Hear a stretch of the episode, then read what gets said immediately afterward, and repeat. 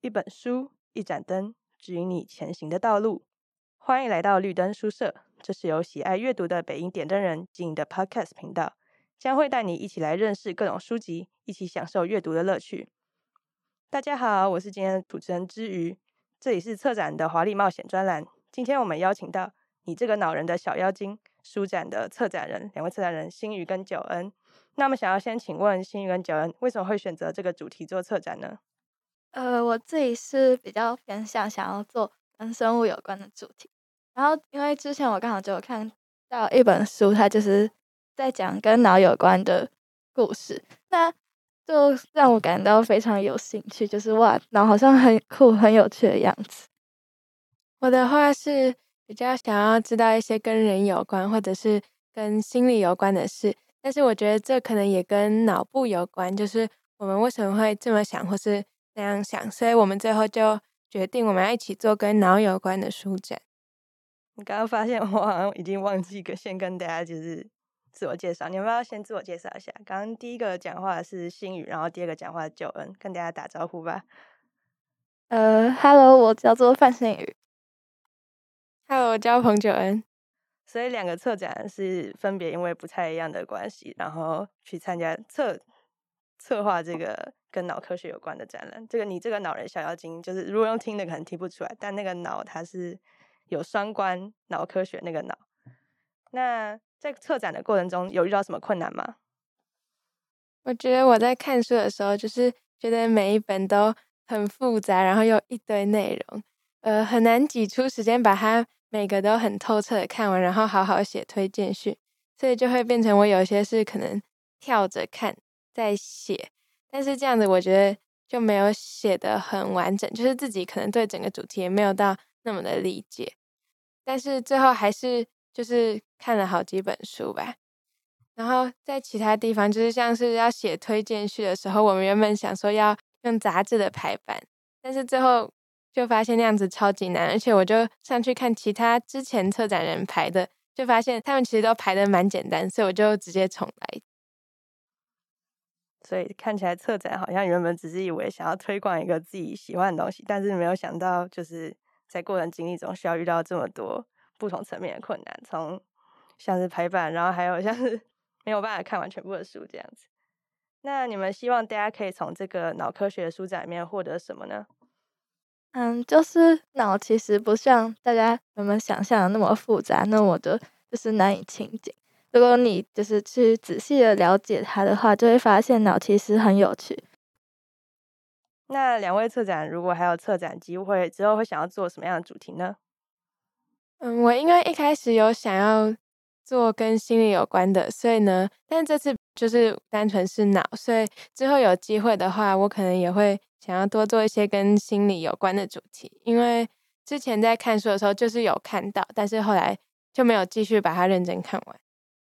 原来如此。那如果还有机会再办一次跟现在一样的，同样是脑科学主题的书展，你们会希望用同样主题去传达哪些这次没有完成的讯息呢？我们应该是会比较偏向在更往科普方面去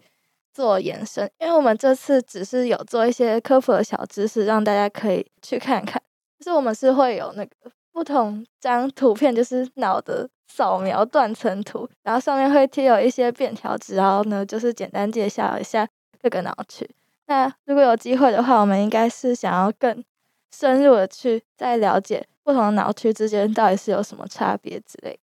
就是也可以从看到的书里面有的知识来自己整理，然后自己更先了解更多，然后再跟大家解释。看起来是一个很有潜力的主题，希望你们之后可以之后可以继续去朝这个地方发展。那在这次的策展过程里面，让你们印象最深刻的部分是什么呢？我觉得有一个就是老师给我们用的工具都超厉害的，还有很多可以下载图片的网站，或者是就是我们是用 Notion 来排进度，或者是整理，就是它上面是一个可以不同人用不同账号进去，然后就会列点我们要做哪些事之类，然后也可以丢一些资料上去的网站。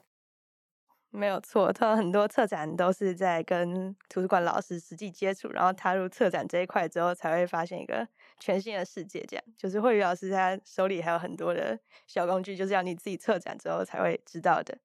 那这次书展总共有几本书？有展出书本以外的东西，或者是读者可以去玩小游戏吗？就是我们书展有八本书，然后每一本我们都有写推荐序，还有一些。读者可以来玩玩看的小游戏是有关错觉的，就是你们可能常常会看到一些错觉的图片，就是让你你看起来可能他在动，但他其实没有，他就只是一张正常的图片。然后我们会做一些辅导的工具，就是辅佐你们。如果把这个工具用上去的话，这张图片好像会看起来不太一样。对，就是因为我觉得我们选的图片都很厉害，就是你平常看的时候，例如它是直的。但是你看起来像弯的，然后你真的不管怎么看，你都会一直觉得它是弯的。但我们就是有一些小工具，可以让你把那个错觉的感觉消灭掉，然后让你看到它原本样子，就看了就会很惊讶。然后我们除了小游戏之外，我们还有科普介绍。前面有讲到的科普介绍，就是我们应该是会有点类似，就是人家手术不是会有那种扫描图。我们会在那张扫描图前面挂上蓝色的玻璃纸，让它看起来就是很酷。对，听起来是内容很丰富，感觉我不知道，我第一次听到这么对，好像很丰富，又有科普介绍，然后又有小游戏这样。那具体细节就要大家来才知道。那呃，看这看来这次主题很丰富嘛。那如果要用一句话来总结这次的主题，你们会怎么说？嗯。就是其实大脑并没有我们想象的那么复杂。你多认识它的话，你就会发现很多你从来没有发现的美妙知识。OK，好，那既然这次主书展主题就是我们一直强调脑科学大脑，那你们要简单介绍一下大脑重要性、构造或者是功能吗？就是大脑就有点像是我们身体的领导者，它就会去控制其他的像是什么器官去正常运作之类的。那大脑可以分成很多个不同的部分。如果以就是它的组织来看的话，它可以分成大脑皮质、边缘系统还有胼胝体。胼胝体就是连接左右脑的一个有点像是沟通桥梁的部分。那大脑皮质它就是一个覆盖在大脑半球外侧的一个灰色的薄薄的组织。那个图片看下去就是有点灰灰的感觉。那大脑可以分成很多个区域嘛，可以分成像是额叶啊、顶叶、颞叶、枕叶这些的。那还有一些就是比较不是属于这个部分的，那它就被我们称作是边缘系统。它就是可能是处理负责处理大量情绪啊、直觉行为反应或者是长期记忆的部分。这些都在我们科普介绍里面，真的做的很有手术房的感觉。那就期待大家直接来到我们书展之后，直接来看一下科普的介绍了。毕竟光听了可以没有办法感受到那个手术的气氛。那刚刚提到这次书展里面总共推荐了八本书，想请问你们是怎么选择的呢？一开始应该是老师有推荐一些，或者是帮我们找一些看起来跟脑有关的，然后我们就是先看。就像我前面讲的，有一些其实是心理的书籍，所以后来就没有用。呃，我们已经看完一些书之后，老师有带我们到图书馆的三楼，然后那边就是一堆藏书，超级多，就是好像有一整柜吧，都是跟脑有关的。我们就坐在地上，然后慢慢挑哪些看起来像自己会有。那这八本书里面有哪些是你们特别喜欢，或让你们特别印象深刻，引发你们思考的呢？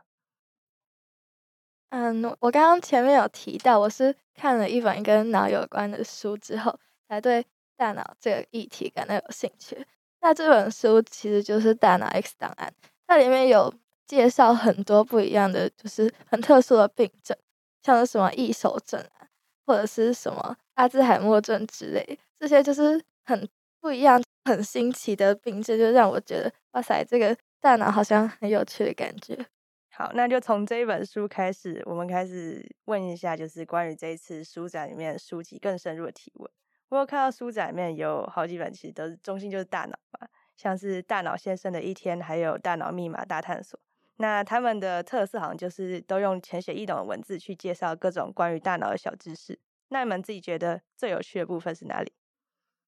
嗯，我觉得《大脑先生的一天》这本书真的很酷，它是有点类似把大脑拟人化，然后呢分成很多不不同的时段，像是你早上刚起来，可能八点的时候，你的大脑在做什么样的事情？那九点的时候，大脑在做什么样的事情？这样子。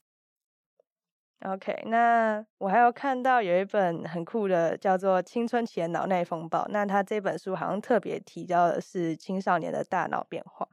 那我们都说，就是介于孩童跟成人之间青少年，他们现在还处在一种很特殊的在蜕变的阶段嘛。那我想要请问，这本书有没有讲到说青少年大脑还有成人或者是小孩的有什么不一样？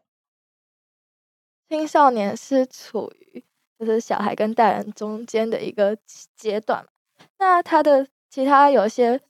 就是呃，大部分的脑区都已经是相对于小孩来说是已经发展的比较完全的。可是青少年的前额叶，它的发育还没有完全，就是它还没有完全的发育完成，所以它就相较于大人来说，它会比较缺乏一些判断是非的能力。好，原来如此。那我还有看到有一本是它叫做《网络让我们变笨》，那这本书里面好像是在讲说，就是大脑它在网络的刺激、环境的刺激之下，它可能会就是它原本的记忆能力啊、思考还有处理资讯能力会被减弱。那我想要问，为什么会这样？然后还有，如果就是我们做一些上网以外的事情的话，也会有类似的影响吗？一个就是因为我们脑有学习的能力，就是常用的能力，它会不断增强；那不会用到的能力，它就会慢慢的衰落。所以，如果我们长期在上网，我们其实都是一直在接受快速的讯息，有别于传统的长期阅读或者是深入思考。我们如果一直在上网的话，那就是深层思考能力会减弱。然后另一个我觉得书中比较有趣的观点是，他说人脑有一种天生可以理解别人想法的能力，然后也会因为这样就会想要把自己的功能跟别人的功能结合来运用。也就是说，如果电脑有什么好用的功能是可以取代你的脑，你可能会自动的把一部分让给他来处理，然后就让自己脑本身的功能。变得比较弱哦，这就感觉好像如果天天都有仆人照料那种少爷啊，他们自己反而会失去一些正常生活能力，像这样的感觉。而且而且，他有一个，他有提到一个很有趣的实验，就是说，呃，有两组人，他们一起在电脑上就是玩一个益智游戏。那其中一组人他有辅助工具，另一组没有。那个辅助工具就像是他会。可能提示你现在应该要动哪边，它那边会有闪烁之类的。那经过一长串时间之后，就是一开始的话，当然是有辅助能力的人，他们比较解得比较快。但是在玩，他们玩了很久之后，就发现没有辅助能力的那些人，他们不断加速，就是慢慢超过呃原本有辅助功能的人。这就是因为他们的脑其实有在成长的，但是有用了辅助功能的人，他们。可能很依赖那些辅助功能，那到后面困难的题目他们就解不出来了。哦，感觉在生活里面也有很多这种例子，就是原本好像有很多优势，结果在那种被后来的人超越，这样子感觉，像那种很多寓言好像都有这样的内容。那我还有看到一本，就是它的标题也有趣，叫做《意识究竟从何而来》。那它好像讨论的是无形的意识还有有形的大脑之间的关系。我听说，就是有一些人他们会相信，就在大脑之外还有灵魂。那有一些人就会觉得说，没有啊，就是我的心灵这些东西，它都是神经系统的产物。想要问问看这本书，他既然讨论到意识的问题，那他自己的观点是什么？还有你们观点跟作者观点有没有什么不一样？我觉得这本书它应该是偏向觉得心智是神经系统的产物，但是他没有特别讨论啊，毕竟它就是跟脑科学有关的书，所以他就是在。描述这个现象，那他说的是，呃，意识的形成是在脑皮层、大脑皮质层下方有一个叫做上脑干的地方，会形成一种叫做心智图像的东西。就是说，你不管是你内在感觉到什么，或者是外在受到什么刺激，大脑都会把它绘制成一个地图，然后让你对你整体的心智，让你对你整体的人或者是身体有一个概念，然后这个就叫做心智地图。那他有提到一个很有趣的症状，就是他说这个地图的东西叫做心智嘛，但是他有讨论到心智跟自我是不是分开的，因为他说有一种症状叫做呃癫痫的失神性发作，他就是那个人可能会突然开始放空，然后他可能还是会走来走去，还是会吃饭，但是他感觉就是灵魂出窍了，所以这个例子他就是拿来证明心智跟自我可能是两个不同的东西。那心智就是神经系统下的产物，然后自我的话不确定。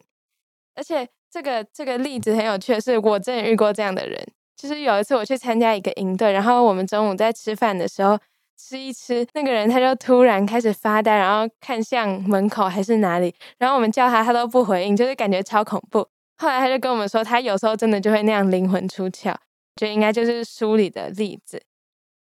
哦，所以就是像心智就有点像是就是处理东西的那个功能，然后自我就是认知到自己在这里这样子。嗯、所以他这本书是在证明说这两件事情分开，听起来很有趣，因为我还没有听过这样的说法。那其实我们可以看得出来，就是在脑神经科学这个领域里面，像是前面提到的这个失神性发作，就是有很多很不可思议的故事啊，还有这种奇闻异事。那像是我听过的是，就是前面好像有提到，就是有一个。大脑里面有个构造叫胼胝体，然后它就是在左右脑之间，就是当成沟通讯息的桥梁这样子。那我之前是听过，就是有案例是他们把那个有人的左右脑之间胼胝体给它切开来，那就左右脑就没有办法沟通。所以就是从外人角度来看，他们有做一些实验，然后发现说，就感觉好像有两个心智在同一个人的身体里面运作一样。那在书展里面有没有其他跟大脑结构运作失常有关的例子？在大脑如何思考这本书里面，他有提到，就是人类的大脑有别于其他动物，可能更有做计划的能力。然后他也是提到了一个实验的案例，就是说有一个脑部受伤的病人，他躺在病床上，他的手是放在床单被子底下的。那旁边医生请他可不可以把他的手往上举，摆动一下，但是他就是做不到。后来医生用另一个方法，医生先请他把手移出床单。然后他就做到了，然后医生再请他上下摆动他的手臂，他也做到了。所以这个就是发现人的大脑确实有一个负责计划顺序的部分。我觉得这个这个案例真的非常有趣，因为我没有想过，就是会有人因为没办法计划顺序，所以呢一整串事情做不到。虽然他可能单一的是做得到的，感觉脑神经科学还可以告诉我们很多我们自己并不知道的事情。那。其实也可以看得出来，就是比起我们身体其他部位生病啊，和神经还有大脑相关疾病，就是会让人更觉得很恐怖。因为像前面提到嘛，就是如果你大脑生病，你可能甚至不知道你自己是谁，然后你原本那个自己可能直接不见，或者是变得另外一个样子，那就感觉就跟死了，或者是变植物人，就是更更可怕一点。那你们还可以介绍就是几项跟脑部相关的疾病吗？嗯，就是大家应该最常听说的就是阿兹海默症。家里可能有比较年长的长辈，他们都可能随着年龄的增长，然后就慢慢的患上阿兹海默症，然后可能就是一开始会忘记自己把东西丢到哪里，然后最后甚至可能会忘记自己是谁，或者是你是谁之类的。那阿兹海默症其实它根据研究，就是他们科学家觉得。阿兹海默症是因为脑部的蛋白质不正常堆积而所引发的一个病症，就是蛋白质这个蛋白质，它对于脑来说它是有毒的。虽然在年轻的时候，它可能会被一些系统过滤掉，然后让这个脑可以正常运作，但随着年龄慢慢的增长，那你的脑可能就是比较功能会下降之类的，那这个蛋白质就没办法顺利的被排出你的脑。然后它可能就会在你的脑里面堆积，造成阿兹海默症的发生。那第二个可能是失语症，失语症的患者他可能就是没办法讲出他想表达的句子，他可能只能说一个一个词语，他没办法完整讲出一个句子。那这可能就是因为他的布洛卡语言区有受到一些损害。哦，我之前有听过，就是关于失语症还有阿兹海默症的。然后尤其我有听说，就是那个阿兹海默症那个蛋白质，就是它原本其实是正常嘛，只是因为中间一个步骤就不小心出了一个错，然后就整个变有毒的。堆积起来，最后让脑部变成一个洞一个洞这样子。那也看得出来，就是像这种大脑这种复杂的东西，反而更容易 就出一点问题。那尤其像我们人类大脑的发展程度，也看得出来它比其他动物高。那在人类发展过程中，有哪一些关键技术的发明，让我们人脑变得更聪明呢？我又要再讲到另一本书，就是《网络让我们变笨》这本书里面，它有提到一种智能科技，讲说，呃，我们发明了或者是使用了。会改变一些大脑思考方式的科技。那它要举一个例子，像就是地图，因为地图的产生，让我们从原本具体的思考变成可以有抽象的想象或者是规划能力。然后另一个就是时钟，时钟它把时间切割成很小的单位，就是可能也让我们大脑比过去、比历史上更有计划的能力。像是网络改变大脑，它就也是一个智能科技的例子。原来如此，那谈了这么多关于脑科学的议题，你们会想要把这次的主题推荐给特别推荐给哪一些受众呢？嗯，其实我们很欢迎所有的人，不管是你是喜欢生物，或者是你不喜欢生物的，都可以来看看我们的主题。对，如果你很好奇你的大脑是怎么运作，或者是平常没事就会想说，诶，为什么我会这样？为什么会那样？就可以来看看我们的书展，还有我们推荐的书。好，那就期待大家 赶快来看新宇跟九恩的书展。他们的这个书展《你这个恼人的小妖精》展期在十月九日到十月二十七日。那策展座谈在十月二十七日的星期五下午四点三十分。那地点都在北一女中图书馆，就是学驻的二楼，欢迎大家来参观。那我们今天的介绍到这边告一个段落。今天所聊的书籍以及线上借阅方式都会放在资讯栏。欢迎有兴趣的朋友找原书阅读。除此之外，可以在 IG 搜寻北一点灯人，会有更多不同于 Podcast 的内容。我们频道也有许多主题供大家聆听，欢迎再度莅临。